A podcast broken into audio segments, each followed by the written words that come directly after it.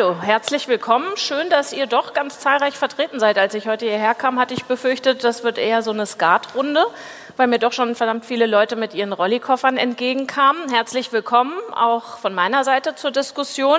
Keine Angst vor Experimenten, Plädoyer für eine agile Arbeitspolitik mit Torben Albrecht, Staatssekretär. Ich bin nicht Torben Albrecht, ich bin Katja Weber und äh, ja, versuche die Diskussion mit euch zu organisieren, aber hoffe natürlich, dass ich dann ähm, einfach einen Job habe und sich das von weitgehend von selbst organisiert.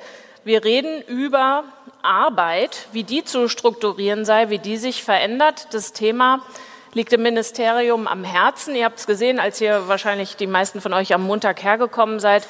Auf der äh, Jute-Tasche ähm, ist das Arbeitsministerium drauf. Da klappt das mit dem digitalen Wandel schon ganz gut. Der Roboterarm und der Menschenarm ähm, lassen so, äh, prosten sich zu mit den Kaffeetassen, also ein zentrales Herzstück des digitalen Wandels. Klappt da schon ganz gut. Möglicherweise gibt es aber in eurem Leben doch noch äh, die eine oder andere Stelle, wo es knirscht, wo ihr euch Veränderungen sehr gut vorstellen könnt oder wünscht. Dann ist das euer Podium, um drüber zu diskutieren. Ich habe hier diesen Ziegel dabei, der war auch in euer aller Jute-Tasche drin. Das ist das Weißbuch, also ähm, das Ergebnis des zwei Jahre währenden Dialogprozesses, der unter anderem auch hier auf der Republika stattgefunden hat. Und da ist, glaube ich, schon einiges ähm, an Anliegen drin. Aber das ist ja immer so eine Sache mit Theorie und Praxis. Ihr habt da vielleicht was zu ergänzen. Wir würden uns freuen, wenn ihr eure Erfahrungen, Beobachtungen, Erlebnisse aus den unterschiedlichsten Perspektiven heraus mit uns teilt. Also wo ist es bei euch in eurem Arbeitsverhältnis beengend, wo kneift's, wo ist die Arbeitspolitik aus eurer Sicht vielleicht wenig wendig, wo sollte sie anpassungsfähiger sein? Raum bieten, wo ganz klare Regeln setzen, wo sagt ihr aber vielleicht auch, hey, das klappt doch schon ganz gut. Ja, noch ein paar Bordhinweise vorneweg. Also äh, wir sind hier nur zu zweit. Hier sind fünf Stühle. Wir wünschen uns also jede Menge Leute von euch ähm, herbei. Super wäre es natürlich, wenn ihr euch immer kurz äh, vorstellt, also Namen und in etwa aus welcher Ecke, aus welchem Verband, aus welchem Unternehmen oder Anstellungsverhältnis heraus ihr sprecht. Super wäre es natürlich auch, wenn ähm, ihr eure Erlebnisse berichtet, eure Fragen stellt, aber keine Co-Referate haltet, weil das natürlich für die anderen vielleicht noch äh, nachrücken möchten, etwas hinderlich wäre. Es gibt ein Saalmikro. Kann ja durchaus sein, dass nicht jeder und jede Lust hat, äh, sich hier vorne gut ausleuchten zu lassen. Dann könnt ihr gerne auch aus äh, der Dunkelheit des Raumes reinrufen.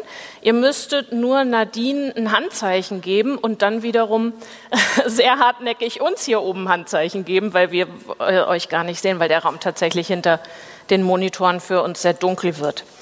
So, ja, dann würde ich doch sagen, begrüßen wir mal Torben Albrecht, den ihr jetzt äh, befragen könnt und dem ihr berichten könnt. Von Hallo. Haus aus Historiker. Dann machen wir es mal richtig offiziell. Hallo. Hallo.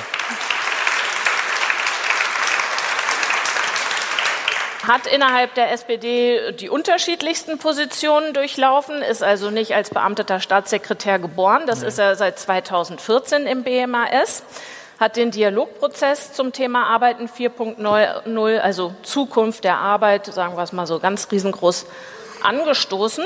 Und ich würde mal vorschlagen, wir machen es uns bequem und ähm, reden jetzt mal so vielleicht über den Daumen zehn Minuten über das Thema. Das ist nämlich genau die Zeit, die ihr dann habt, den inneren Schweinehund zu überwinden. Ähm, falls ihr jetzt Engelchen, Teufelchen überlegt, setze ich mich jetzt zu den beiden oder nicht, könnt ihr machen und äh, wir reden schon mal ja, auf das Thema los und warten dann auf die Konkretion von euch. Also, Weißbuch lege ich mal ab. Sie können es natürlich auswendig. Ich vermute, alle anderen haben es natürlich auch abends gelesen nach der Republika. Ähm, zwei Jahre Dialogprozess stecken da drin, also 250 Seiten. Wie gesagt, ein ziemlicher Ziegel. Auch jede Menge Aspekte, Handlungsoptionen, was logisch ist bei einem riesigen Feld, ähm, auf das ganz unterschiedliche Perspektiven treffen. Vielleicht nehmen wir einfach mal Ihre Top 3. Welche drei Ideen sind Ihnen besonders wichtig? Also ich glaube, es gibt eine Grundidee, die sich durch das Weißbuch zieht und die ist eigentlich die wichtigste und der Ausgangspunkt für alle. Und das ist auch in Zukunft, können wir Technik so gestalten, dass sie den Menschen, Menschen nützt. Erstens. zweitens, das kommt aber nicht von selbst, wir haben die Wahl. Wir können der Technik hinterherlaufen, wir können eine Arbeitswelt schaffen, wo der Mensch Anhängsel der Technik ist. Wir können aber auch eine Arbeitswelt schaffen, wo die Technik den Menschen nützt. Das ist, glaube ich, der Punkt, äh, der am wichtigsten ist, die Idee, die am wichtigsten ist. Und dann kann es auch konstruktiv werden. Punkt drei, ich hab, war jetzt gerade bei unserem Stand, einige von Ihnen und euch waren vielleicht äh, schon da, da kriegt man für einen Tweet einen Kaffee oder auch wenn man ein Zettelchen ausfüllt. Und bei den Zettelchen gibt es viele Fragen auch. Eine war sozusagen, wo bleibt der Mensch? Mensch versus Roboter. Ich nehme Roboter weit, auch Algorithmen etc. Ähm, das war natürlich eigentlich das Kernthema bei uns, zu sagen, der Mensch sollte im Mittelpunkt bleiben und danach muss sich dann auch Arbeitspolitik ausrichten, dass wir das in Zukunft gewährleisten. Dann sind riesige Chancen auch in der Digitalisierung von Arbeit da. Den Punkt, wo bleibt der Mensch, möchte ich natürlich zwingend aufgreifen. Also ähm, wo bleibt der Mensch oder die Menschen? Drei würden wir uns äh, herbeiwünschen. Ähm, jetzt haben Sie das Weißbuch vorgelegt oder Ihr Haus hat es vorgelegt. Ähm, was ist denn mit einem Gesetz Arbeit 4.0? Zumindest äh, perspektivisch müsste das dann nicht hinterherkommen? Also eine ganz wichtige Erkenntnis in dem Weißbuch-Diskussionsprozess war, dass wir, glaube ich, zwei Trends haben, die das schwer machen, sage ich mal, das Arbeiten 4.0-Gesetz zu schreiben. Das eine, der eine Trend ist das Tempo der Veränderungen. Manchmal auch unklar, wie schnell Dinge laufen. Die kommen dann an die Oberfläche. Letztes Jahr auf der Republika habe ich hier zum Thema Plattformen diskutiert. Alle reden über Crowdworking. Ähm, es gibt auch riesig hohe Registrationszahlen auf den Plattformen. Wenn man reinguckt, wer arbeitet denn da wirklich und wer äh, lebt davon, dass er auf äh, Plattformen arbeitet, dann sind die Zahlen auf einmal viel, viel kleiner. Wir sehen gleichzeitig auch, die Zahl der Solo-Selbstständigen in Deutschland nimmt ab. So, jetzt von daher, klar hätten wir auch letztes Jahr schon das Crowdworking-Gesetz machen können, wäre ich aber skeptisch. Ich glaube, man muss Dinge abwarten. Gleichzeitig, zweites Stichwort Vielfalt. Wenn man sich anguckt, wie sich Arbeitswelt im Moment entwickelt, dann ist das in unterschiedlichen Bereichen total unterschiedlich. Klar, überall kommt Technik rein, es geht nichts mehr ohne IT, aber ähm, es gibt ganz verschiedene Formen. Und ich glaube, deswegen wird es immer schwieriger, sozusagen ein Gesetz, das zumindest im Detail alles beschreibt, hinzukriegen. Wir werden wahrscheinlich stärker Grundsätze brauchen in verschiedenen Bereichen. Ähm, deswegen sagen wir auch, wir müssen experimentieren. Wir müssen auch mal gucken, wie entwickeln sich denn Dinge in der Praxis, weil wir da häufig auch noch nicht Bescheid wissen. Ähm, aber das Ganze müssen wir natürlich machen. Das ist mein Thema mit dem Mensch äh, versus Maschine. Der Mensch bleibt im Mittelpunkt. Ich bin auch überzeugt. Ich weiß, das sind immer große Debatten. Der Mensch wird auch nicht überflüssig. Motto hier ist Love out loud. Das hat eigentlich mehr mit Netzdebatten zu tun. Aber es gibt bestimmte menschliche Eigenschaften. Empathie gehört dazu. Bestimmte soziale Kompetenzen, auch eine bestimmte Form von emotionaler Kreativität. Gehe ich von aus, die können zwar vielleicht imitiert werden von Maschinen in naher Zukunft, aber nicht übernommen werden. Das heißt, die Vielschichtigkeit auch zwischen Aufgaben, die Menschen in Zukunft weiter haben, ähm, bleibt ziemlich hoch. Da gibt es nicht die einfache Lösung. Und das kann man in vielen Bereichen, wird man ausprobieren müssen, weil man neue Erkenntnisse hat, dass ähm, bestimmte Grundsätze, die früher galten, was zum Beispiel, was macht einen krank bei der Arbeit, teilweise weiter gelten, aber andere dazukommen, die das Bild sehr viel uneinheitlicher machen. Ich kann das nachher gerne nochmal ausführen. Und dann gibt es nicht die eine Lösung, sondern dann werden wir in den Unternehmen sehr, sehr viel, glaube ich, ausprobieren müssen. Wir müssen auch als Politik weiterhin, das haben wir mit dem Dialogprozess bewusst gemacht, wir sind mit Fragen gestartet, nicht mit Antworten. Also wir müssen auch weiter Dialog machen, wir müssen an der Realität dranbleiben, die in den Betrieben ist, die sehr unterschiedlich ist und dann sagen, was brauchen wir für Regeln, das muss eigentlich der Weg in die Zukunft sein. Aber wie kann dann ähm, eine Gesetzgebung funktionieren, wenn der digitale Wandel so schnell äh, stattfindet und möglicherweise Sie was äh, in Gesetzesformen versuchen zu gießen, bis das durch den ganzen Prozess durch ist, ist die Entwicklung schon wieder weitergegangen. Bleibt da dann nicht immer eine gewisse Spaltung zwischen dem Regelwerk und dem Faktischen?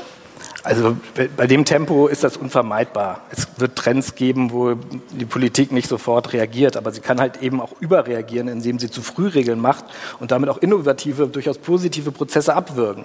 Und ich glaube, da müssen wir eine Gratwanderung finden.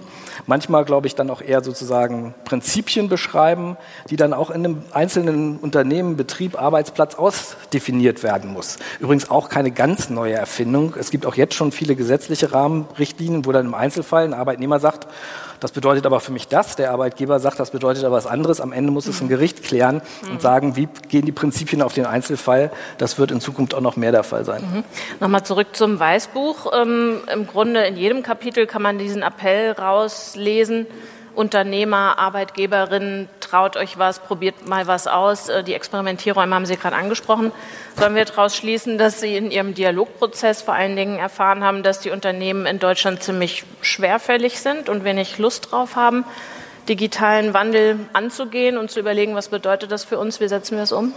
Auch da gilt, es ist sehr, sehr unterschiedlich. Es gibt Unternehmen, die haben sich noch null 0,0 mit dem Thema Digitalisierung beschäftigt. Und es gibt andere, die sind ganz, ganz weit. Und dann gibt es viele große Unternehmen, die sagen, ja, irgendwie müssen wir da ran, wir probieren mal was aus. Ähm, aber die stehen häufig noch von der Stufe, das sozusagen zum Beispiel agile Formen von Innovationsentwicklung sozusagen zum Dauerzustand zu machen. Die machen mal so ein Hackathon, super tolle Ergebnisse und dann wieder Business as usual. Aber wenn man sozusagen mit ähm, innovativen Methoden wie Scrum als Dauerzustand arbeitet in einer großen Organisation, verändert das ganz, ganz viel. Und da haben viele Unternehmen auch noch keine Erfahrung mit. Viele kleine Unternehmen, die jetzt nicht, sage ich mal, aus der Tech-Bereich kommen, ähm, trauen sich da auch gar nicht ran. Deswegen sagen wir auch, wenn ihr Experimentierräume macht, dann unterstützen wir euch da. Wir beraten euch, wir werten das mit euch aus. Wir gucken, ähm, weil die Agilität muss ja auch darin bestehen, nicht nur zu sagen, wir probieren was aus und dann wird es Dauerzustand, sondern wir probieren es aus, auch weil wir sagen, wir können auch Fehler machen. Und wir merken auch, so können wir die Arbeit nicht organisieren, so funktionieren Arbeitszeiten nicht, so brennen uns die Leute aus, also was müssen wir anders machen. Das ist ja Schritt für Schritt. Und ähm, da sind, brauchen, glaube ich, gerade kleine Unternehmen, die das nicht in der DNA haben, Unterstützung. Und auch das ist ein Ansatz von uns. Mhm.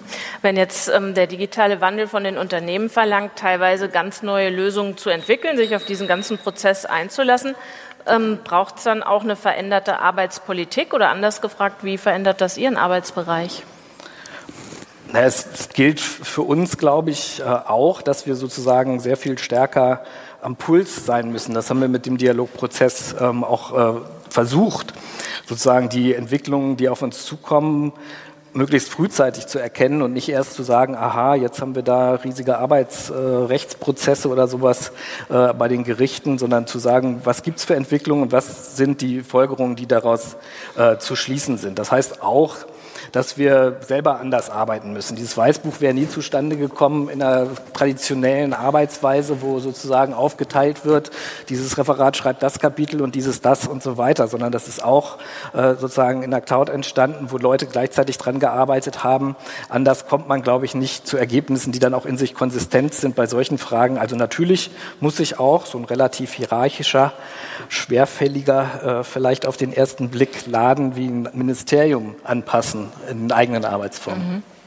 So, also äh, ich habe noch jede Menge Fragen auf dem Zettel, aber ich kann mir nicht vorstellen, ah, da sehe ich, dass ein Finger hochgeht, aber du kannst auch gerne hier vorne zu uns kommen.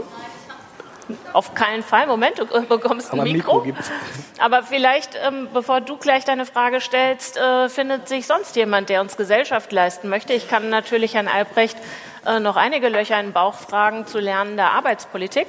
Ja, bitte. Also ihr müsst euch nicht melden. ähm, kommt gerne vor. Äh, und ja, macht euch bitte bemerkbar, wenn, wenn ihr aus dem Saal Fragen stellen wollt. Wir sehen es von hier vorne wirklich schlecht. Vielleicht müsst ihr dann mal ähm, irgendwelche Leuchtschussmunition oder so zum Einsatz bringen. So, bitte, dann äh, jetzt erst aus der Tiefe des Raums und dann wechseln wir nach vorne. Bitte schön. Entschuldigung, ich muss dann auch leider ein bisschen früher gehen. Ich bin ganz zufällig hier reingekommen. Ich arbeite für den Verband Technischer Betriebe für Film und Fernsehen. Also wir sind gar nicht so. Ich weiß gar nicht, ob das Mikro an ist. Also jetzt, jetzt klingt es, als sei es an. Ich arbeite für den Verband Technische Betriebe für Film und Fernsehen, also gar nicht äh, primär im Internetbereich. Und ich bin jetzt hier reingekommen und bin völlig überrascht, dass Bundesarbeitsministerium mit dem Wort agil in Verbindung zu sehen. Ja, sehen Sie Denn mal. das ist unsere Erfahrung überhaupt nicht und ich vermute von vielen hier im Saale auch nicht. Und zwar, das hat jetzt gar nichts jetzt damit zu tun, wie viel Innovationshilfe Sie vielleicht geben oder wie Sie die Unternehmen inspirieren wollen, ähm, experimentierfreudiger zu werden, sondern wie die Rahmenbedingungen es den Unternehmen schwer machen. Ich fange mal an mit, ich verstehe du, das. Ganz kurz grätsch ich rein. Ähm, du musst ja gar nicht bis zum Ende der Veranstaltung bleiben, weil wir sowieso durchwechseln. Setz dich doch einfach zu uns. Ja, aber ich würde, ich, ich stehe lieber. Okay, also gut. ich, ich wollte nur kurz sagen, also das,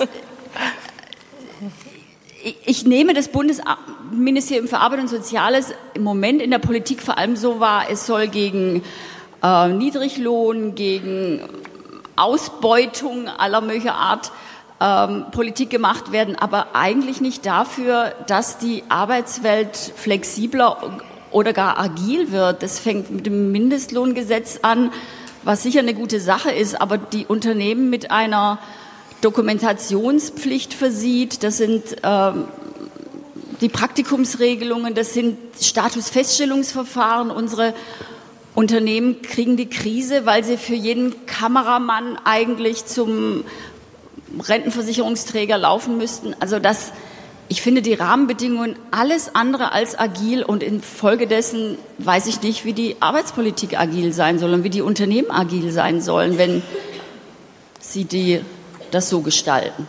Ja. Große Also- Überraschung, dass Sie sich dieses Adjektiv zuschreiben. Klar, ist vielleicht auch ein bisschen eine Provokation, aber ich finde, den Mindestlohn ist keine Agilitätsbremse, ganz ehrlich. Ähm, wir haben.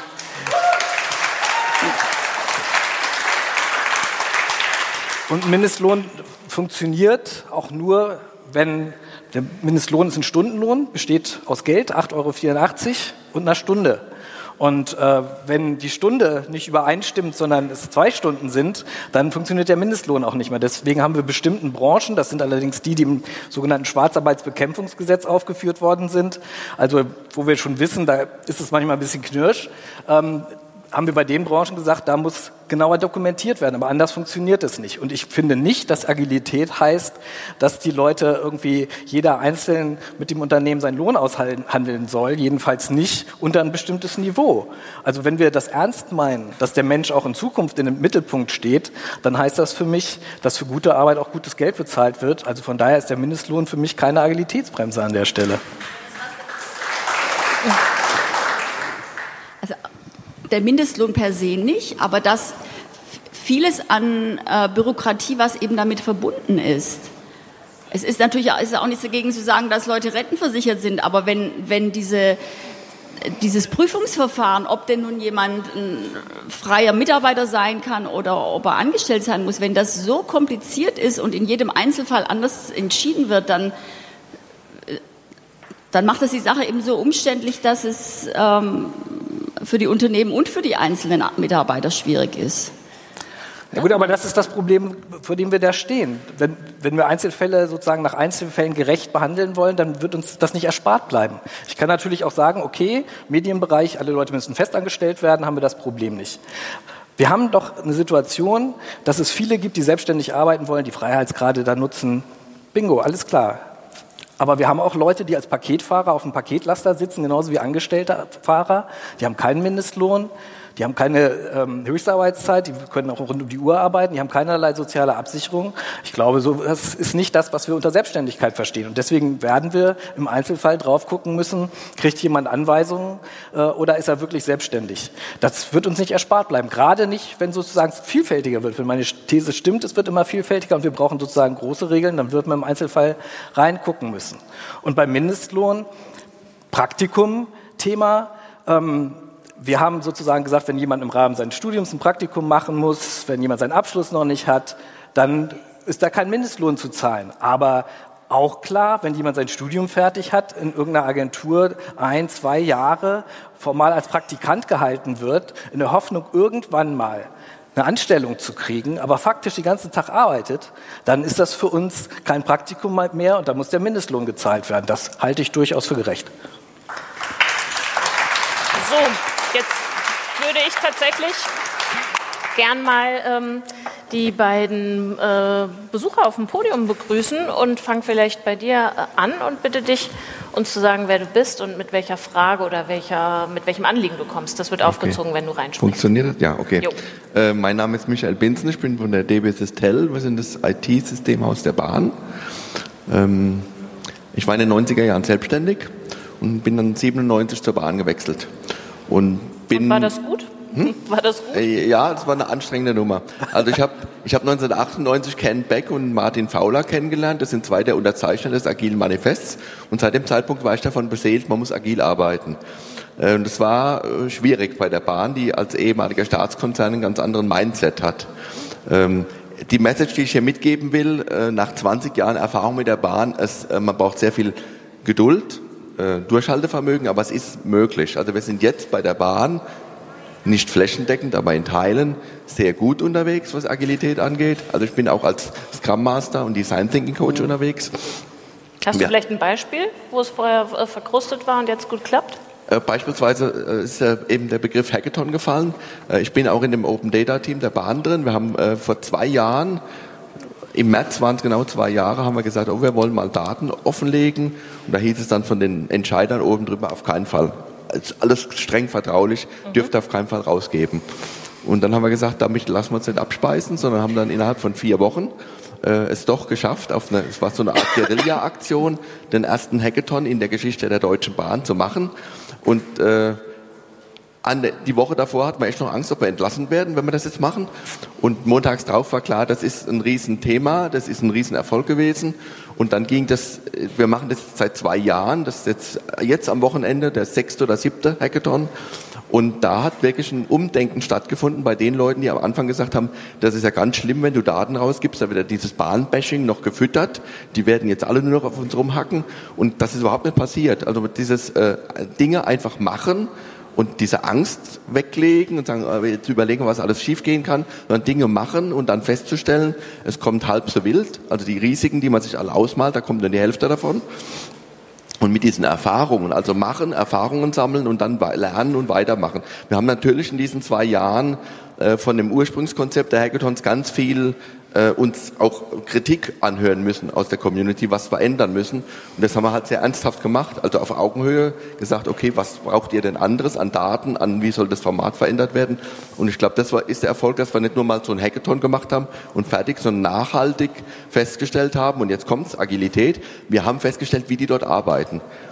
Also ich habe bei dem ersten Hackathon gesagt, es kann nicht sein, dass man in 24 Stunden irgendwas Laufweges hinkriegt. Warum? Weil ich bei der Bahn gewohnt war, sowas dauert ein halbes Jahr, bis überhaupt irgendwas geht. Und da haben die in einer Nacht quasi Sachen programmiert. Und das zu sagen, dann muss es ja irgendwie gehen. Das hat dann dazu geführt, dass unser Vorstand irgendwann gesagt hat, wir müssten auch mal einen Hackathon nur für die Belegschaft machen, damit die Belegschaft spürt, was möglich ist. Und was ich da erlebt habe, war, dass Leute, die im normalen Arbeitsalltag miteinander streiten, weil sie in einem System verankert sind, wo sie eben äh, ja Feinde sind, weil sie gegenseitig Kennzahlen sich irgendwie äh, erobern müssen, dass die dann in so einem Hackathon plötzlich zusammen in 24 Stunden ein Bahner irgendwas hinkriegt. Okay, dann würde ich, vielen Dank, Michael. Würde ich Sie natürlich gerne gleich fragen, ist das das, was Sie sich so vorstellen unter Lern- und Experimentierräumen? Das klingt ja so ein bisschen wolkig. Wäre das eine Konkretion? Das ist auf alle Fälle eine Konkretion. Ich glaube, es ist ein gutes Beispiel. Bahn ist da, glaube ich, auch entgegen ihrem Image heute deutlich weiter. Wir hatten auch Vertreter von der Bahn in unserem Dialogprozess mit dabei. Ist auch deswegen ein gutes Beispiel, finde ich, weil es sehr deutlich macht, und das, auch das haben noch nicht alle Unternehmen begriffen, ähm, dass die Potenziale für diese Entwicklungen äh, sozusagen auch in der Belegschaft manchmal da sind, wo man sie gar nicht sieht. Ja, wo man das Gefühl hat, die Leute gehen erstmal so daran oder ähm, man muss sie halt dazu zwingen oder ihnen jetzt sozusagen die neuen äh, Möglichkeiten aufdrängen. Ähm, ist nicht in allen Unternehmen so, aber es gibt welche. Und ähm, gleichzeitig, man kriegt die optimalen Ergebnisse da auch im Sinne des Unternehmens nur raus, wenn die Beschäftigten tatsächlich von Anfang an beteiligt sind und äh, sozusagen sich auch einbringen können. Und ich glaube, da steckt schon eine ganz gute Win-Win-Situation drauf, wenn man Dinge ausprobiert, dann aber auch sagt, wo hat es nicht geklappt. Also ich glaube, diese ich meine, Fehlerkultur gehört dann auch dazu zu sagen, okay, da sind wir gescheitert, fangen wir nochmal neu an oder setzen es nochmal neu auf. Da du ja jetzt gerade das hohe Lied der Agilität gesungen hast und Sie äh, dieses Wort auch gewählt haben, ähm, geschieht das in Abgrenzung zum politischen Gegner, der lieber von flexibel spricht? Also woher kommt das Agile? Also flexibel ist für viele Leute die in den letzten 20 Jahren, die äh, in verschiedenen Jobs gearbeitet haben, fast zum Schimpfwort geworden. Weil da immer drunter verstanden worden ist, flexibel heißt, okay, ich muss das, äh, ich arbeite genauso wenig selbstbestimmt wie vorher, aber das rund um die Uhr. Ich karikiere es jetzt mal ein bisschen. Und ich glaube, erstens bei Agilität ist das mit der Fehlerkultur drin, was mir gefällt. Und das Zweite ist drin, dass man sozusagen Hierarchien abbaut und dadurch auch Selbstbestimmung mehr reinkriegt. Und ähm, das ist schon ein Punkt, den ich für wichtig halte. Wenn wir über Gestaltung reden, dann ist die Frage von Selbstbestimmung eine, die wichtig ist, weil das die Ansprüche sozusagen von Leuten, die arbeiten, ähm, an ihre Unternehmen immer mehr sind. Mhm. Ist übrigens auch ganz spannend, wenn man sich anguckt, ähm, wie kann man gesund arbeiten? Dann ist relativ klar, wenn man sehr lange arbeitet, wenn man zu wenig Pausen, wenn man zu wenig Ruhezeiten nachts hat, dann wird man krank. Gleichzeitig wissen wir aber aus der neueren Forschung auch, wenn man dabei die Möglichkeit hat, selber zu bestimmen, dann hat man bestimmte Ressourcen, sodass man mit diesen Stressfaktoren auch besser umgehen kann. Das kann man nicht ins Unendliche bringen. 24 Stunden arbeiten selbstbestimmt funktioniert auch nicht. Da wird man auch krank. Aber man kann das ausnutzen. Und da müssen wir, glaube ich, noch sehr viel nachdenken. Wie können wir sozusagen Selbstbestimmung steigern ähm, für die Mitarbeiter und haben dann auch die Chance zu sagen, dann können wir aber auch durchaus flexibel, ich benutze den Begriff jetzt mal auch im Sinne der Unternehmen arbeiten, weil es dann trotzdem zueinander passt. Na gut, wir haben oh, gleich auch eine Gästin und zunächst einen Gast. Und ich habe gesehen, dass bei äh, dem Gespräch über das Wort flexibel deine eine Augenbraue hochgerutscht ist. Und ich habe mich gefragt, welche Story ist das? ja, da kann ich gleich was zu sagen. Zunächst vielleicht kurz zu meiner Person. Ja, gerne. Ich äh, heiße Markus Winninghoff. Ich komme hier aus Berlin und bin Mitinhaber eines kleinen Ingenieurbüros. Wir haben ja so 13, 14, 15 Leute, ich weiß gar nicht genau. Und ähm, ja, wenn mich einer fragt, wie viel arbeiten bei euch, ne, dann sage ich nicht die Hälfte. ähm, nein, äh, also wir sind ein ganz kleiner Laden mit äh, vier Selbstständigen, da haben wir noch einen Freiberufler und ein paar Angestellte und sind hier an der Schönhauser Allee und rekonstruieren Verkehrsunfälle. Das ist unser Job. Ihr rekonstruiert Verkehrsunfälle? Verkehrsunfälle in Aha. Gerichtsverfahren. Also okay. wir geben ähm, Papierstapel ab sozusagen. Und ich habe mich eben, ähm, als ich mich hier reingesetzt äh, habe, und, und so viel von Digitalisierung gefragt. Ähm, jetzt ich mit meinem ganz klitzekleinen Unternehmen oder mit unserem kleinen Unternehmen, sind wir jetzt eigentlich digitalisiert oder nicht? Also dieser, dieser Begriff Digitalisierung, das ist, ähm, also Katrin Passig hat es mal irgendwie so schön gesagt, also sie hat ein anderes Wort für gefunden, Gulaschsuppe. Sie sagte einfach Gulaschsuppe. Und das ist so ein bisschen, also man weiß gar nicht, worin man da eigentlich so rumrührt. Ähm, also wie digitalisiert ich jetzt also gerade eigentlich so bin. Klar, wir haben alle Computer an unseren Arbeitsplätzen, ähm, aber am Ende kommen halt Papierstapel dabei raus, die sind verhältnismäßig undigital. Und ähm, ja, jetzt, jetzt überlege ich ja, was, was kann man da verändern? Also ähm, zum Beispiel so Thema Homeoffice, ne, haben wir natürlich auch überlegt. Es gibt zwar so ein paar Sachen, wo wir wirklich eine Anwesenheitspflicht von unseren Leuten auch brauchen zu bestimmten Zeiten, aber es ist nicht so, dass man nicht sagen könnte, naja, bleib doch mal einen Tag zu Hause irgendwie, ähm, dann kannst du von da arbeiten. Nur, ja, woran scheitert das? Wir haben bei uns im Büro natürlich einen Server stehen, auf dem unsere gesamten Daten irgendwie liegen und ähm, wir würden die dem Mitarbeiter auch gerne zur Verfügung stellen, der meinetwegen, ich sage jetzt mal, in Brandenburg wohnt, aber das ist schlicht und ergreifend nicht zu machen. Also wir hatten Wieso? bis ja, weil wir keine vernünftige Datenleitung haben. Mhm. Da geht's schon los. Also äh, an der Schönhauser Allee, das ist ja nun wirklich ziemlich zentrales Berlin, fast in Sichtweite zum Ministerium für digitale Infrastruktur. Ähm, haben wir also bis, bis vor zwei Jahren äh, eine 6 Mbit-Leitung gehabt, die wir halt mit 15 Leuten geteilt haben. Dann kam ein privater Anbieter, ja, wir können euch 16 Mbit zur Verfügung stellen. Wir, juhu, ne, super, aber ein Upload nur von 1 Mbit. Das war dann auch nicht so viel, gerade gerade für Homeoffice im Grunde nicht zu gebrauchen. Und dann, dann wurde das gelegt und dann haben wir irgendwie so einen Speedcheck gemacht, kam dann 11 Mbit an im Download. Ja, der letzte Knoten Eberswalder Straße ist der, das sind zwei Kilometer bis zu euch, das geht mhm. halt nicht anders. Dann kam jetzt vor kurzem wieder eine Firma an und meinte so, hey, wie wär's denn, wenn wir euch an das Glasfaserkabel anschließen? Und wir, was für ein Glasfaserkabel? Ja, das liegt seit 1995 bei euch vom, im Bürgersteig. Und ich bin fast vom Glauben abgefallen und dachte, das kann einfach nicht wahr sein. Also seit 22 Jahren verschimmelt da ein Kabel in der Erde, was für uns irgendwie die Möglichkeit wäre, ähm, ja tatsächlich sowas wie ja eine gewisse Digitalisierung, also jetzt meinetwegen im Sinne von Homeoffice oder dass ich irgendwie mir von zu Hause noch mal ein paar Sachen angucken kann vom Gerichtstermin Aber oder so. lass mich da noch mal kurz äh, reingehen, bevor ja. wir auf die Digi-Hauptstadt schimpfen. Ähm, du als Chef oder Arbeitgeber für dich wäre das dann auch okay, wenn ich sage, schieb mir das Datenpaket rüber, ich mache den Job, du musst nicht äh, die, die Stoppuhr mitlaufen lassen. Ich ja, mache also das in da, dem vereinbarten da, da, kann ich vielleicht ganz gut was zu sagen. Also wir haben, ähm, also wir arbeiten ganz klar bei uns auf Stundenbasis. Unsere Gutachten, die wir für Gerichte erstellen, die müssen wir stundenweise ähm, abrechnen. Und es ist eben so, ähm, naja, dass wir so im Schnitt, wenn man jetzt mal die, die Arbeitszeit, die jeder Mitarbeiter im Monat leisten kann, ich glaube, das sind irgendwie so, ich sag mal, 135, 140 Stunden übers Jahr gesehen im Monat, ähm, dann sind wir so, naja, meistens so nicht, nicht ganz dreistellig. Also die meisten so dümpeln so um 95, 100 Stunden. Das heißt, wir haben irgendwie Verluststunden, die wir uns natürlich irgendwie ans, selber ans Bein binden, dadurch, dass mal irgendwie die Telefonanlage spinnt oder der Drucker klemmt oder irgendwas ist ja immer. Ähm, nur, ja, wir haben dann gedacht, wir müssen eine Arbeitszeitenkontrolle einführen, damit wir wissen, wo bleiben diese Stunden hängen.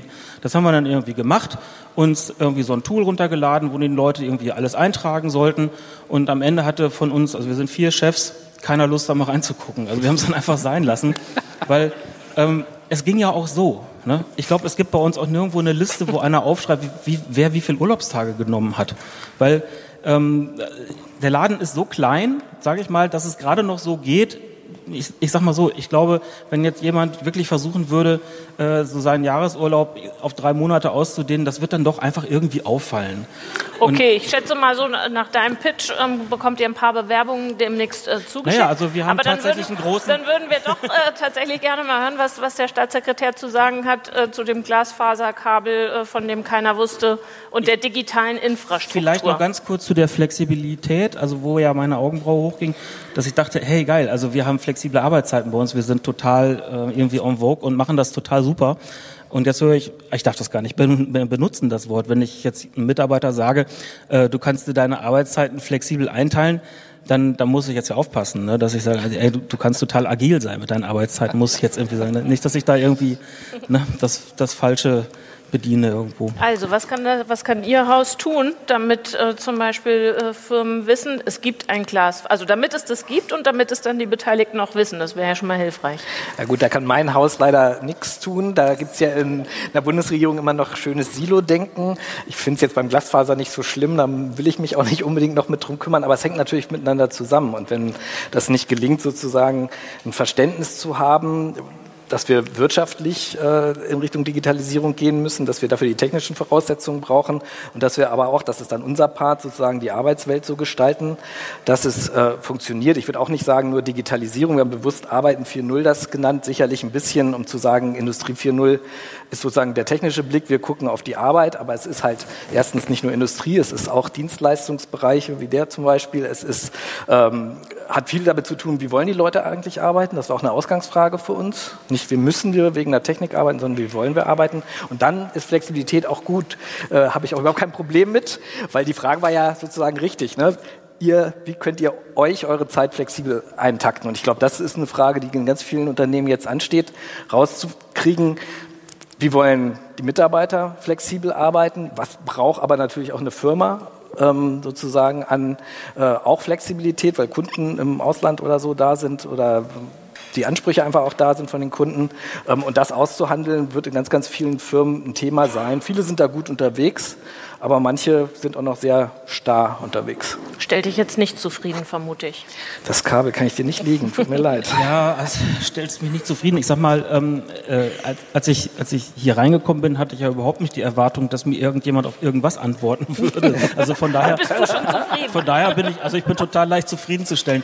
Ähm, äh, nein, also ich, ich kann auch nachvollziehen, dass es eben schwierig ist, da jetzt mal eben konkret was zu sagen. Denn es ist ja tatsächlich so, äh, dass, dass dieses Thema, meinetwegen dieses Glasfaserkabel, das ist nun mal kein Thema des, des Arbeitsministeriums, sondern ja gut, das ist dann halt der, der Kollege von der CSU, der Herr Dobrindt, der ja komischerweise, obwohl hier alle so digital und vernetzt sind, eben nicht hier ist. Ähm, ich meine, der, der, hätte ja auch mal hier was sagen können, ne, zu meinem 6 Megabit Problem da irgendwie. Also, aber der ist, der ist halt nicht hier.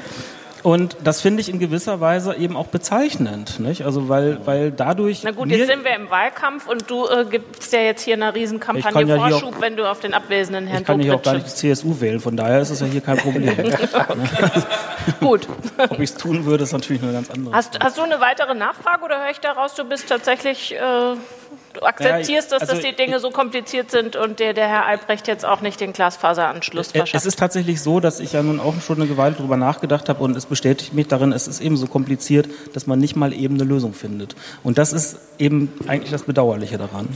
Ja, die Sache ist kompliziert und wir hoffen, dass wir von euch noch äh, weitere Wortmeldungen zu komplizierten Sachverhalten erhalten. Vielleicht äh, hat aber auch jemand äh, eine einfache Antwort, wäre ja auch mal cool. Ähm, da sehe ich ein Handzeichen. Und in der Zwischenzeit würde ich dich mit einem Mikro ausstatten und fragen, wer bist du denn und wieso kommst du? Ja, mein Name ist Christiane, ich komme aus Hamburg. Ähm, ich glaube, Herr Dobrindt ist mit Wegschauen beschäftigt, deswegen kann er nicht hier sein. Und ähm, ich arbeite in einer NGO, und das Thema agiles Arbeiten ist bei uns gerade sehr präsent. Und als Sie gerade, also ich habe reagiert auf Ihren Beitrag, dass es äh, quasi ersetzt wird, dass die Flexibilität ersetzt wird mit agil. Ähm, da hängt ja noch ein bisschen mehr dran. Also da gibt es ja noch ein paar mehr Stichworte zu agilem Arbeiten. Aber Sie haben gesagt, ähm, dass Flexibilität quasi äh, auch ohne Selbstbestimmung und das aber dann 24 Stunden lang gemacht wurde, dass das so ausgeführt wurde und dass es im Agilen darum geht, Hierarchien abzubauen und äh, Partizipation, Beteiligung etc. Ich bin gleichzeitig auch Betriebsrätin und mir macht das Thema schon ein bisschen Sorge. Mir ist nicht so klar, was da auf mich zukommt eigentlich. Also welche Herausforderungen, wenn ich die Interessen der Arbeitnehmerin bei uns schützen möchte, weiß ich nicht so genau, ähm, was da auf mich zukommt. Und ich wollte Sie mal fragen, ob Sie mir vielleicht so zwei, drei Tipps geben können, worauf ich achten muss bei dem Thema. Best Practice. nee, das kannst du mir links hinten. Ja, ich, ich denke, die, also sagen wir, die Grundfragen bleiben ja für, für Betriebsräte äh, auch, auch die gleichen. Also ich muss, ähm, ich glaube glaub auch nicht, dass sozusagen agil immer per se positiv sein muss. Äh, da, das würde ich nicht unterschreiben, aber ich würde es auch falsch halten, wenn man sagt, äh, jetzt hatten wir Flexibilität und haben da vielleicht auch schlechte Erfahrungen mitgemacht, jetzt sagen wir da auch eher Stopp. Weil ich glaube, da stecken schon große Chancen drin, und zwar auch durchaus für die Arbeitnehmer, aber natürlich auch für die Innovationsfähigkeit von Unternehmen oder auch Organisationen. Ähm, gleichzeitig ähm, sind die Themen sozusagen, wie bleiben meine Leute gesund, werden sie nicht überlastet? Und dann kommen neue Themen. Wenn ich immer hierarchiefrei arbeite, dann fragt man sich natürlich schon auf die Dauer, ist das wirklich noch eine Führungsperson, die dann auch entsprechend so viel mehr verdient? Ähm, oder ist sie eine Moderationsperson, die vielleicht auch sozusagen nur noch eine halbe Stufe über jemanden steht und die anderen ähm, arbeiten vielleicht sozusagen auf einem viel höheren Niveau, als sie es noch vor einem Jahr gemacht haben, auch weil sie die Chance gekriegt haben. Natürlich immer im Optimalen, sie kriegen die Chance.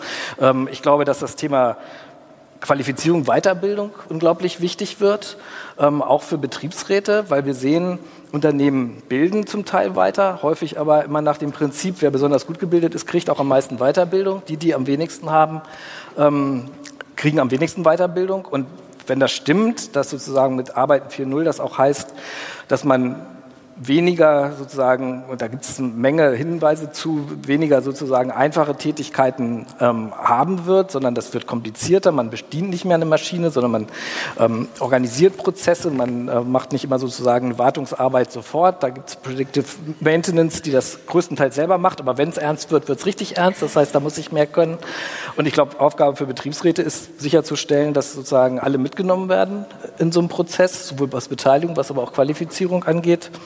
Ähm, das, das sind, glaube ich, Themen, die, die eine, eine, große Rolle spielen werden. Und es wird weniger sozusagen durch die Regelung des Gesetzes im Detail vorgegeben werden. Ich glaube, dass Betriebsräte, haben wir durchaus auch im Weißbuch diskutiert, in Zukunft auch mehr, ich sage, manchmal Rechte brauchen, zum Beispiel Weiterbildung, auch ein Initiativrecht, zu sagen, Leute, es reicht nicht mehr, wenn ein neues Programm kommt, dann lernt ihr das neue Programm und es kommt eine neue Maschine, dann lernt ihr die neue Maschine, sondern Arbeit verändert sich so, dass man ähm, da umfassender die Leute qualifizieren muss. Also da braucht man mehr Rechte. Ich glaube aber auch, oft sind das Ressourcen. Ähm, Thema Datenschutz. Logisch, je mehr digitalisiert wird, umso mehr Daten fallen an. Aber die Frage ist, was passiert damit? Werden damit Prozesse optimiert? Alles in Ordnung? Wird das für eine lückenlose Leistungsverhaltenskontrolle benutzt? Nee, muss der Betriebsrat sagen, so nicht. Und das geht theoretisch. Ein Betriebsrat muss jeder Software zustimmen, auch im Update theoretisch, aber bei dem Tempo, wie wir das haben, das geht natürlich viel zu langsam. Und ähm, ich glaube, da werden wir auch zu Wegen kommen müssen, A, glaube ich, dass wir da ähm, sozusagen Labeling hinkriegen müssen, also eine Zertifizierung von äh, Software viel stärker, damit sowohl Management, die sagt, ich hole mir jetzt so eine Software rein, nicht da in Schwierigkeiten kommt, aber auch ein Betriebsrat sagen kann, okay, wenn das das Gütesiegel hat, dann ist, geht es. Und ähm, sozusagen aber auch ähm, Fachexpertise, wo man jetzt immer den Arbeitgeber fragen muss. Ich glaube, da wäre es in vielen Bereichen im Sinne sowohl der Arbeitgeber, die schneller Innovationen und damit auch neue Technik einführen wollen, und der Betriebsräte, dass man da stärker den Betriebsräten auch die Möglichkeiten gibt, äh, sozusagen sich Fachleute ranzuholen, um in die Technik überhaupt reingucken zu können. Das sind nur ein paar Stichworte, ich glaube, da sind noch ein paar mehr drin, aber ein paar. Für dich okay so? Ja, auf ja? Danke. gerne. Wir haben, ich würde tatsächlich gerne mal gucken, wie viele Handzeichen da sind. Ich glaube nämlich mittlerweile einige. Eins, ich weiß hier vorne zwei und ich dachte hier noch was gesehen zu haben. Vielleicht ähm, machen sich alle noch mal bemerkbar. Hier vorne in der ersten Reihe. Gut, jetzt dann fangen wir da hinten an. Einer, eine von euch zwei beiden äh, könnte sich neben mich setzen. Wäre auf jeden Fall ein Gebot und wir hören, was die Person ganz hinten zu sagen hat. Bitte schön. Hallo. Hi. Funktioniert's? Ja. Caroline Salz ist mein Name. Hallo. Ich hätte eine Frage an den Herrn Albrecht. Sie haben, wir haben jetzt Agilität, den Begriff, ganz, ganz häufig gehört. Und ähm, es gibt ja sehr viele unterschiedliche Definitionen davon. Sie haben vorhin Ihre schon mal angerissen. Ähm, ich bin selbst als Agile Coach unterwegs, äh, mache das also ähm, tagtäglich und weiß, dass alleine Anlernen von Agilität durch Lesen nicht funktioniert. Deswegen ähm, hätte ich an Sie die Frage, ähm, was haben Sie in Ihrem persönlichen Arbeitsumfeld schon geändert und sagen, wir sind auch bei uns irgendwie agiler geworden, mhm. ganz persönlich Sie. Und was versprechen Sie sich persönlich von der agilen Arbeitspolitik? Also welche Ansprüche hätten Sie für Ihren Job daran?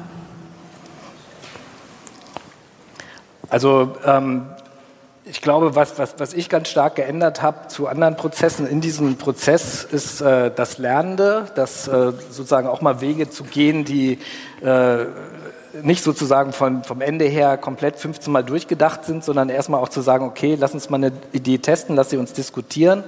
Ähm, das ist das eine. Das äh, zweite ist, dass ich versucht habe, gerade auch bei dem Prozess sehr viel stärker die Leute dann auch da sozusagen die Silos aufzubrechen, verschiedene Leute zusammenzubringen, auch hierarchiefrei diskutieren zu lassen.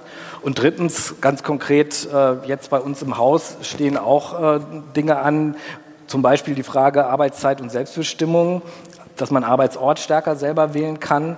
Wir verhandeln gerade mit unserem Personalrat eine Dienstvereinbarung zu, wo wir die gute alte Kernzeit, die es natürlich in einem Bundesministerium gibt, 9 bis 15 Uhr sind alle da, zumindest alle, die Vollzeit arbeiten, ersetzen durch eine Funktionszeit, wo wir sagen, eine Arbeitseinheit muss funktionsfähig sein in einem bestimmten Zeitraum. Ähm, aber in dem gibt es halt mehr Selbstbestimmung. Das sind so drei ganz kurze äh, Schnitte. Das ist jetzt noch nicht richtig agiles Arbeiten im Sinne von äh, Methoden wie Design Thinking, das haben wir sozusagen punktuell gemacht bei bestimmten Themen. Wir sind zum Beispiel für die Integration von Flüchtlingen im Arbeitsmarkt zuständig. Da haben wir mal ein Design Thinking Projekt gemacht, weil wir gesagt haben, wir können nicht immer nur von der Zuständigkeitsbehördenstruktur drauf gucken, sondern wir müssen mal gucken, was wollen die Kunden eigentlich, was brauchen die in dem Teil in der Frage dann Geflüchtete, die den Weg in den Arbeitsmarkt suchen. Also wir machen das in Ansätzen, aber ich würde nicht sagen, dass das Bundesarbeitsministerium schon das agilste Unternehmen in Deutschland ist. okay, dann richten wir den Blick Blick lieber wieder äh, zurück zu euch. Vielleicht arbeitet ihr ja in den agilsten Unternehmen Deutschlands. Äh, hier vorne in Reihe Hat sich erledigt, war genau der gleiche Punkt. Okay. Dann äh, vielleicht kannst du das Mikro einfach der Dame in der Reihe 3 geben.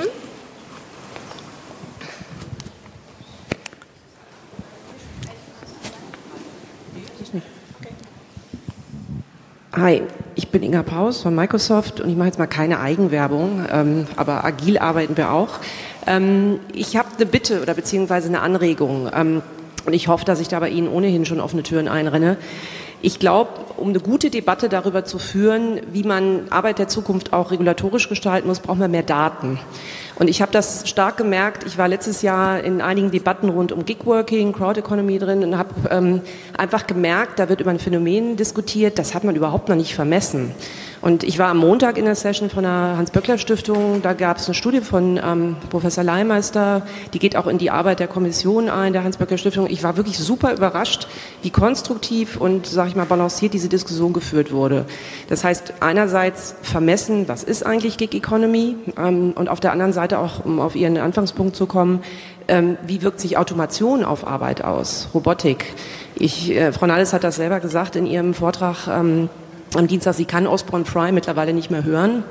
Diese Studie von 2013 dominiert die gesamte Debatte um die Auswirkungen von AI und Robotik. Ja. Und ich meine, Sie sitzen als Ministerium ja auch auf, Forschung, auf, auf, Forschungsgeldern und da würde ich mir echt wünschen in der nächsten Legislatur, dass wir da mehr Daten bekommen, eine sachliche Debatte führen und vielleicht auch wirklich Experten aus, aus der Wissenschaft, aus der Privatwirtschaft mit reinnehmen und sagen, okay, wie können wir das gestalten? Ich bringe, ich mache mal einen letzten Punkt. Ich war letzte Woche in den USA und meine Kollegen ähm, äh, beschäftigen sich mit dem Thema jetzt auch sehr intensiv. Die ähm, denken auch über selbstregulatorische Maßnahmen nach. Lange bevor ähm, äh, Trump überhaupt irgendwie zu dem Thema was gesagt hat. Sie haben zum Beispiel gesagt, sie wollen dafür sorgen, wenn sie Crowdworker einsetzen, zum Beispiel was weiß ich, für Debugging oder irgendwas oder Produkttests, dass sie ähm, darauf achten, dass Mindestlöhne gezahlt werden. Ich meine, wenn wir uns angucken, wie zum Beispiel Firmen wie Adidas oder wie auch immer Supply Chains oder Standards in Supply Chains etabliert haben, ist das vielleicht auch ein gangbarer Weg zu gucken, was kommt überhaupt von der Branche selbst zu dem Thema. Also rennen Sie bei mir offene Türen ein, eigentlich was alle der Punkte angeht. Also sowohl das Thema Daten. Es ist tatsächlich so, dass es die Leihmeister-Studie gibt, dass es ein paar wenige andere gibt. Wir haben selber auch versucht, äh, sozusagen zu befragen, aber es ist tatsächlich ein ziemlich großes schwarzes Loch, was sozusagen die Quantität von Crowdworking besonders in dem Bereich, also wenn ich jetzt nicht Plattform im größeren Sinne, wenn man Leute zum Reinigen in eine Wohnung schickt oder die mit dem Auto durch die Gegend fahren, dann ist das sehr viel greifbarer noch. Aber wo sozusagen das Ganze wirklich dann nur noch in der Cloud stattfindet, ähm, da müssen wir reingucken wie das aber auch für viele Bereiche gilt. Ähm, Frage Arbeitsplatzeffekte haben wir versucht, eine Reihe von Studien zu machen. Ich glaube, dass sich die Debatte auch versachlicht. Ich war jetzt vor zwei Monaten, glaube ich, in London bei äh, in Oxford, Entschuldigung, bei Karl Benedikt Frey, der schreibt jetzt an einem Buch über die Transformationsprozesse, weil er auch sagt, okay, mein Fokus ist sozusagen, was verändert sich jetzt sehr schnell und wer könnte auf der Verliererseite sehen. Er relativiert das also auch ein bisschen in Richtung sozusagen in Zukunft äh, ist es nicht, die Kurve geht runter, sondern wir haben jetzt ein Problem und damit beschäftigt er sich auch. Ähm, und da müssen wir versuchen, tatsächlich noch sehr viel kleinteiliger reinzugucken. Es gibt jetzt Studien für einzelne Bundesländer und so weiter. Ich glaube, da passiert viel. Aber es stimmt, wir brauchen, das haben wir auch im Weißbuch stehen, quasi eine Arbeitsforschung, auch mal eine Vermessung sehr viel stärker. Thema Selbstregulierung, Codes of Conduct, da weiß ich, dass die IG Metall im Bereich Crowdworking sehr stark unterwegs ist mit den großen deutschen oder in Deutschland aktiven Plattformbetreibern, um genau solche Fragen von Mindestvergütung und so weiter zu diskutieren, weil sich da natürlich auch äh, Fragen stellen, die man eventuell über diese Wege ähm, gehen kann. Und ich bin immer, das gehört dazu, zu dem Experimentieren, zum Risikobereitschaft, zum Nicht-Sofort-Arbeit 4.0-Gesetz. Ich bin immer bereit, mir die Dinge anzugucken. Wenn sie in eine gute Richtung laufen, muss ich da auch nicht drin rumfuhrwerken. Wenn wir allerdings sehen, es wird irgendwie groß problematisch und äh, die, die Leute sind da in sehr, sehr schwierigen Situationen, dann muss man da eingreifen. Aber erstmal müssen wir wissen, was passiert, bevor wir schon mal das Gesetz geschrieben haben. Das sehe Aber ich genauso. Wenn ich Ihnen richtig verstanden habe, ähm, freut Sie das sicher zu hören, äh, dass Sie diese Daten auch gerne haben möchten. Aber die Frage lautete ja auch, gibt Ihr Haus den Zaster, um sie zu erheben? Unser Forschungsetat ist leider ein bisschen kleiner als der des Bildungsministeriums. Die haben allerdings viel in Arbeitsforschung jetzt investiert. Das sind allerdings sehr langlaufende Prozesse. Und ich glaube, was wir zusammenkriegen müssen in der nächsten Legislaturperiode ist, dass wir diese Forschungsbereiche, die wir haben in der Arbeitsforschung und das Forschungsministerium hat, was an Unis läuft, mal versuchen zu einer Landkarte zusammenzukriegen, wo wir diese ganze Vielfältigkeit sehen, aber trotzdem verstehen, was sind denn da die Trends, die dahinter sind und die, die Dinge, mit denen wir uns auseinandersetzen müssen. Ähm, das ist sozusagen, wir nennen das Arbeitsweltberichterstattung im Weißbuch. Das ist was, was wir ganz sicher jetzt angehen müssen. Und zwar relativ schnell, damit wir den Prozessen dann nicht zehn Jahre hinterherlaufen, sondern vielleicht nur zwei. Dann wäre ich schon zufrieden. Okay, wir haben einen neuen Gast. Hallo. Achso, ja, nimm doch das. Wer bist du denn? Hallo, äh, ich bin Tobias. Äh, ich arbeite bei der Daimler AG und ähm, habe dort ein Team von knapp 30 Leuten. Und ich bin ein bisschen hellhörig geworden, Herr Albrecht, als Sie angesprochen haben, dass es Ihnen in Zukunft auch sehr stark um die Selbststeuerung der Mitarbeiter und ja, der Menschen geht im Endeffekt. Für mich sieht die Realität gerade so aus, meine Mitarbeiter dürfen jeden Tag zehn Stunden arbeiten. Ja, zwischen äh, dem Moment, wo sie einstempeln und dann ausstempeln. Ähm, dann haben sie eine Ruhezeit von elf Stunden. Ähm, und äh, in der Zeit dürfen sie nicht arbeiten, keine E-Mail schreiben, kein Telefonat entgegennehmen, keine geschäftliche SMS schreiben. Ähm, ich finde, das ist ein bisschen veraltet, was wir gerade äh, an, an Arbeitsumgebung dort haben. Ähm, ich weiß, dass wir oft versuchen, den Menschen zu schützen und das finde ich auch ein gutes Ding. Darum geht es mir nicht. Ich glaube nur, dass wir uns mittlerweile in einer Zeit bewegen, wo wir unseren Mitarbeitern und dem Menschen an sich wieder ein bisschen mehr Eigenverantwortung zusprechen können, dass er selber ein Gefühl dafür hat, inwiefern er mit seiner Arbeitsbelastung umgehen kann, dass er sich seine Zeit eventuell selbst einteilen kann. Und dass ich als Führungskraft dann durchaus äh, in der Lage sein muss, das auf eine gewisse Art und Weise zu steuern. Ob wir dafür noch äh, dieses Gesetzwerk brauchen, das wir aktuell haben, äh, da bin ich sehr skeptisch. Und ich würde Sie gerne fragen, inwiefern Sie da perspektivisch in der Zukunft ähm, mit umgehen und das auch eventuell anders oder neu erarbeiten wollen? Also es ist eine relativ schwierige Frage, weil dieses Thema, die Gesundheit der Leute zu schützen, das bleibt. Ne? Haben Sie auch gesagt, ist, glaube ich, kein Widerspruch. Und gleichzeitig ist die Arbeitswelt halt sehr, sehr unterschiedlich. Wir haben Wissensarbeit, da hatte ich vorhin auch schon gesagt, ja, da kann es sein, wenn ich mehr selbstbestimmt bin, dann kann ich auch ein bisschen mehr Stress ab. Ein Arbeitszeitgesetz muss aber sozusagen über alles gehen. Und ganz ehrlich, bei einem Gerüstbauer will ich nicht, dass der länger als zehn Stunden arbeitet. Bei einer Erzieherin will ich nicht, dass sie morgens um drei ihren Bericht schreibt und dann die Kinder nochmal entgegennimmt. In vielen Wissensarbeitsbereichen ist es anders. Ähm, deswegen ist unser Vorschlag in dem Weißbuch ähm, zu sagen, ich weiß um die Schwierigkeiten und die, die Kritik, die das auslöst, dass das noch nicht flexibel genug war. Aber wir müssen sozusagen dieses Ding Selbstbestimmung stärken, Gesundheit hinkriegen ähm, und dann aber auch die Anforderungen von Unternehmen gerecht werden. Da brauchen wir, glaube ich, eine neue Logik. Unsere Logik wäre, dass man Vereinbarungen treffen kann. Wir sagen, es muss aber in einem Raum laufen, der, ähm, wo es sozusagen Schutzmechanismen gibt. Deswegen sagen wir, wir können uns vorstellen, dass im Tarifvertrag gesagt wird, es gibt eine Abweichung nicht jeden Tag mehr als zehn Stunden, aber bis zu zweimal die Woche oder zweimal die Woche ähm, sozusagen von, den, von der Ruhezeit nach unten, nicht elf Stunden, sondern neun Stunden abweichen, damit wir da flexibler werden. Wenn aber gleichzeitig in der Betriebsvereinbarung auch sichergestellt ist, da ähm, ist dann auch mehr Selbstbestimmung drin. Und man guckt halt wirklich sehr systematisch auch drauf, geht es auf die Gesundheit der Leute. Das ist ein Vorschlag, den wir gemacht haben. Das ist eine sehr spannende Debatte. Die Gewerkschaften werfen uns vor, ihr werft das Arbeitszeitgesetz über den Haufen und gefährdet die Gesundheit der Leute. Die Arbeitgeber sagen, es ist immer noch viel zu unflexibel und es gibt viele Bereiche, gerade in der wie auch immer man es nennen will, ich nehme mal den bescheuerten Begriff New Economy, ähm, sozusagen, wo es, wo es die Tarifstrukturen nicht gibt, wo es nicht funktioniert. Aber ich glaube, auch das ist ein Punkt, wo wir experimentieren müssen aber durchaus vorsichtig, denn wir reden über die Gesundheit der Leute. Und das ist unsere Denkrichtung zu sagen, ja, flexibler werden, wenn dann wieder andere Sicherheiten eingezogen werden. Wie ist das denn bei euch? Also bei Daimler, äh, findest du nur als Führungskraft das scheiße oder auch die Leute aus deinem Team, dass sie eine elfstündige Ruhezeit also haben? Also es finden auch die Leute aus meinem Team scheiße. Also ja? alle würden sich wünschen, das ja, zu verändern. Also weil die alle, äh, das sind ja alles intelligente Lebewesen. Ja, das sind ja alles Menschen, die mit ihrem Arbeitsworkload entsprechend umgehen können. Wir versuchen eine Kultur zu etablieren, wo Leute auch einfach Stopp sagen wo sie Nein sagen, das ist jetzt gerade zu viel, das passt nicht mehr richtig. Das ist eine Führungsaufgabe, das ist eine Kulturfrage, ganz klar. Aber ich kriege vor allem in den jüngeren Generationen ganz, ganz viele Kollegen und Kolleginnen mit, die bei uns stehen und die sind die ersten Tage da, die haben diese Karte in der Hand, die müssen dann stempeln und denen sagst du dann, ja pass auf, nicht mehr als zehn Stunden und bloß keine E-Mail von zu Hause schreiben. Da gucken die dich an ähm, und verstehen die Welt nicht mehr. Ja? Also da haben wir eine ganz große Aufklärungsarbeit, denn der Schutz meiner Mitarbeiter, der muss mir als Führungskraft am Herzen liegen. Das muss auch Teil unserer Konzernkultur und Identität sein. Ich habe so ein bisschen das Gefühl, dass wir da aus einer Zeit rauskommen, wo wir sehr protektionistisch unterwegs waren. Das war im Rahmen im Zeitalter der Industrialisierung auch komplett okay. Ähm, die Welt hat sich geändert. Ja, Digitalisierung muss man nicht ansprechen. Agil steht hier hinten auf der Wand. Und ich würde mir, Herr Albrecht, eins wünschen. Sie haben das gerade angesprochen, dass es viel Diskussion mit Gewerkschaften, viel Diskussion mit Unternehmen, dass man vielleicht auch dort ein bisschen agiler wird und weniger diskutiert und mehr umsetzt. Denn ähm, ja, wenn ich mir den Standort Deutschland in vielen Bereichen anschaue und ihn auch im internationalen Vergleich sehe, wo die Leute diese ganzen Gesetzgebungen nicht haben und die sind trotzdem am Überleben, ähm, dann sind die einfach schneller, agiler und auf eine gewisse Art und Weise vielleicht auch manchmal besser, als wir das gerade sein können.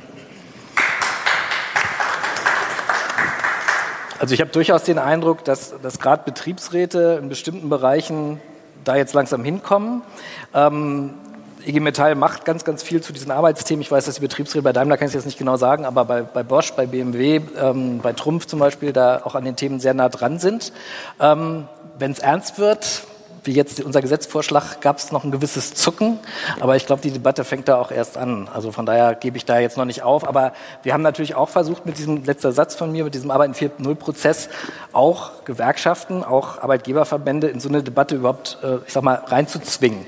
Ja, dass man sich dem zumindest nicht entziehen kann und sagen, ähm, wir vertreten jetzt weiter unsere Positionen, die wir vor 20 Jahren schon haben, sondern sich auseinandersetzen mussten, zumindest mit den Realitäten. Vielleicht Schritt eins, Schritt zwei ist dann das, worüber wir gerade reden. Vielen Dank. Noch ganz kurz nur eins, nicht, äh, dass das falsch rüberkommt. Ich nehme das bei uns im Konzern so wahr. Der Betriebsrat ist da komplett auf unserer Seite. Da ist ein ganz extremer Dialog am Laufen, wie wir das Unternehmen entsprechend zukunftsfähig aufbereiten können.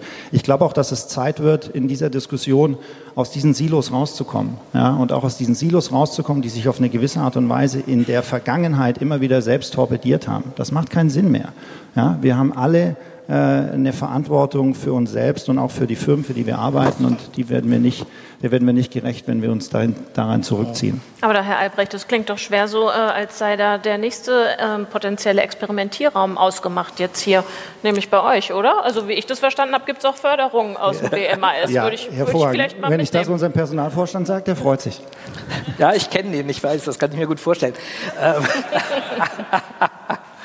ähm Gut, die Experimentierräume äh, müssen natürlich sozusagen auf Gesetzesgrundlage sein. Ob wir diese Arbeitszeitöffnung jetzt noch vor der Bundestagswahl, wir haben einen Gesetzentwurf dafür vorgelegt. Ähm, ob wir den noch durch die Bundesregierung kriegen, bin ich im Moment skeptisch, weil gerade, ich habe es gesagt, von verschiedenen Seiten sozusagen unterschiedlichen Argumenten da Widerstand kommt. Aber ich hoffe mal, spätestens in der nächsten Legislaturperiode gibt es dann auch sozusagen die Möglichkeit, da zu experimentieren mit genau den Fragen. So, Leute, Entschuldigung, ich äh, musste reinkrätschen, weil mir wurde vorhin schon gezeigt, zehn Minuten haben wir noch, jetzt dürften es eher so sechs, sieben sein.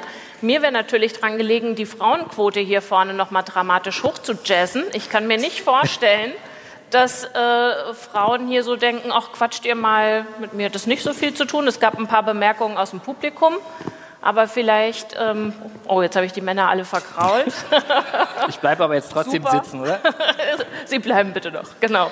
Also vielleicht leistet uns ja jemand noch auf den letzten 100 Metern ähm, Gesellschaft, stellt eine Frage, setzt sich gar zu uns oder ähm, hat vielleicht sogar noch ein Anliegen.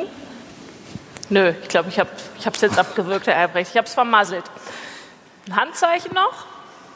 Da vorne. Ah ja, hinter der Sonne. Oder kommst du äh, noch mal schnell zu uns gewetzt? Kann ich, kann ich ganz feige hier sitzen bleiben? Bitte. Ähm, ich bin Jonathan Funke, ich habe ein bedingungsloses Praktikum bei Tandemploy gemacht. Die sind ein Jobsharing-Unternehmen. Und ich glaube, also aus, aus der Sicht meiner Generation, weiß ich gar nicht, ob wir diese ganze Debatte immer aus der Sicht von Vollzeit denken müssen. Also ich glaube, das ist so ein kleiner blinder Fleck, dass alle immer 40 Stunden egal ob jetzt im Büro oder zu Hause, vorm Computer sitzen müssen. Ich weiß gar nicht, ob das in den nächsten zehn Jahren noch so sein wird und so sein muss. Ähm, da wollte ich einfach nur mal Ihre Meinung zu dem Thema wissen. Ja. Nee, ist, ist glaube ich, ein ganz, ganz wichtiges Thema. Ich habe auch mit Tandemploy kenne ich ganz gut. Ich habe mit den ähm, beiden äh, jeweils schon mal auf dem Podium gesessen. Ähm, Teil ähm, Teilzeit ist für viele, glaube ich, ein Arbeitszeitmodell der Zukunft. Wir haben jetzt immer nur geredet, wie ist die Tagesarbeitszeit, aber ich glaube auch über den Lebensverlauf geht das mal runter. Ja, da geht man mal in Teilzeit, man will aber vielleicht auch mal wieder zurückkommen. Da sind wir gerade am Kämpfen, dass wir ein Gesetz durchkriegen, dass man das Recht hat, wieder auf die vorherige Arbeitszeit zu gehen.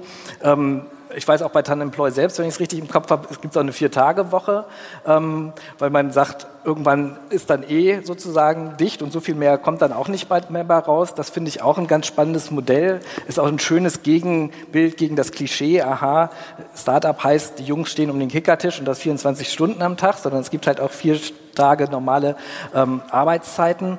Ähm, ist, glaube ich, ein ganz wichtiges Thema. Und dann, das hat dann auch viel mit Arbeitsorganisation zu tun. Das ist ja das, was Tandemploy auch macht. Warum kann man sich nicht Arbeitsplätze besser teilen? Und ich glaube, dass da Unternehmen auch investieren müssen. Das ist übrigens ein Thema, was wir im Bundesarbeitsministerium machen. Wir fördern Führen in Teilzeit. Das heißt, Leute, die Führungsaufgaben haben, kriegen sozusagen ähm, müssen nicht jeder 50 äh, arbeiten, sondern können ein bisschen mehr. Das heißt, man hat auch Ressourcen, um sich auszutauschen. Ähm, ich glaube, dass die Arbeitszeitmodelle in Zukunft sehr, sehr viel flexibler werden. Und ähm, wenn ich auch nicht glaube, dass sozusagen ähm, die Arbeit uns komplett ausgeht oder massenweise Arbeitsplätze wegfallen, Bislang haben Produktivitätssteigerungen durch neue Technologien, also Industrie 1.0 und so weiter, haben immer dazu geführt, dass Arbeitszeit auch verkürzt werden konnte. Ich kann das jetzt noch nicht sagen, ob das diesmal wieder so ist, aber ich kann es mir gut vorstellen, dass das so kommt. Dann wäre allerdings für mich tatsächlich die Frage, heißt das dann wieder, die Wochenarbeitszeit geht starr runter? Oder ist es nicht auch über den Lebensverlauf eher so, dass man mal mehr und mal weniger arbeitet, weil manche Leute wollen mehr, manche Leute wollen oder können weniger? Ich glaube, da müssen Unternehmen sehr viel flexibler sein, aber wir brauchen auch die Rahmenregelungen, die sagen, okay, das, äh, da hast du aber auch die Möglichkeit zu. Okay, das äh, passiert alles in einer zukünftigen Welt, auf die ich mich sehr freue. Ähm, habt ihr noch eine Frage? Ich meine, ihr ärgert euch sonst, wenn ihr rauslauft und denkt, hätte ich mal. Siehst du?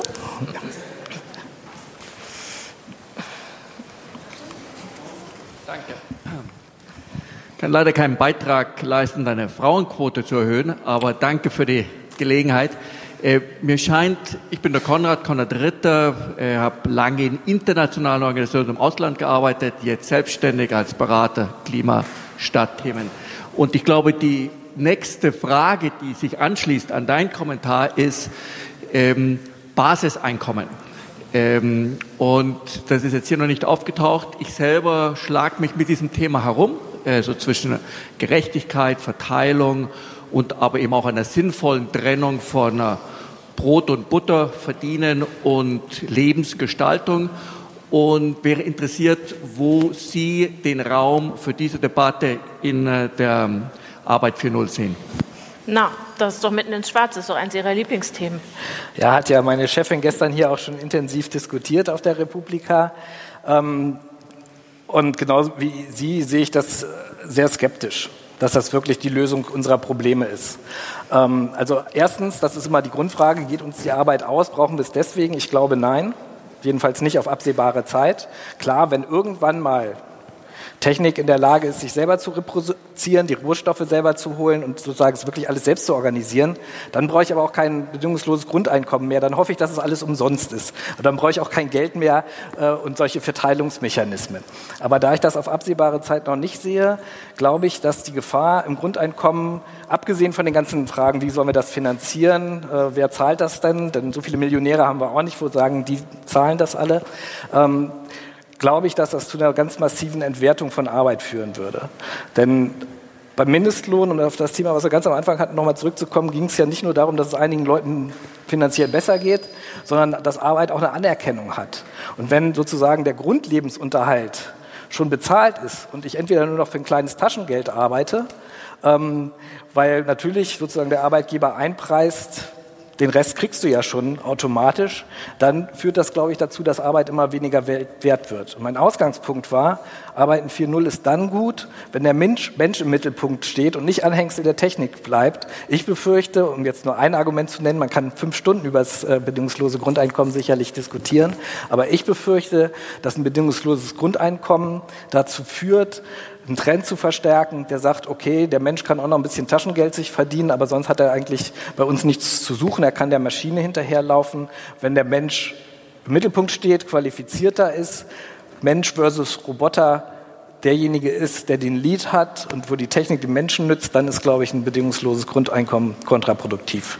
Ganz kurz, es gibt viel noch zu diskutieren zu dem Thema, keine Frage. Aber leider nicht mehr auf dieser Bühne. Wir haben vorhin den hier gezeigt bekommen. Es äh, gibt aber die Gelegenheit, draußen weiter zu diskutieren. Wenn ihr rausgeht, rechts den ersten Gang runter, findet ihr den Stand des BMAS und könnt alle Fragen, die ihr hier nicht loswerden konntet oder wolltet, dort stellen. Der Herr Staatssekretär wird da auch noch eine Weile ansprechbar sein. Ich weiß nicht, ob für fünf Stunden um das Grundeinkommen, aber zumindest vielleicht noch eine Stunde. Ich bedanke mich, dass äh, ein paar sich nach vorne getraut haben, andere aus dem Saal gefragt haben und der Rest, glaube ich, doch ganz interessiert zugehört hat. Vielen Dank, macht's gut auf dem letzten Tag noch. Danke.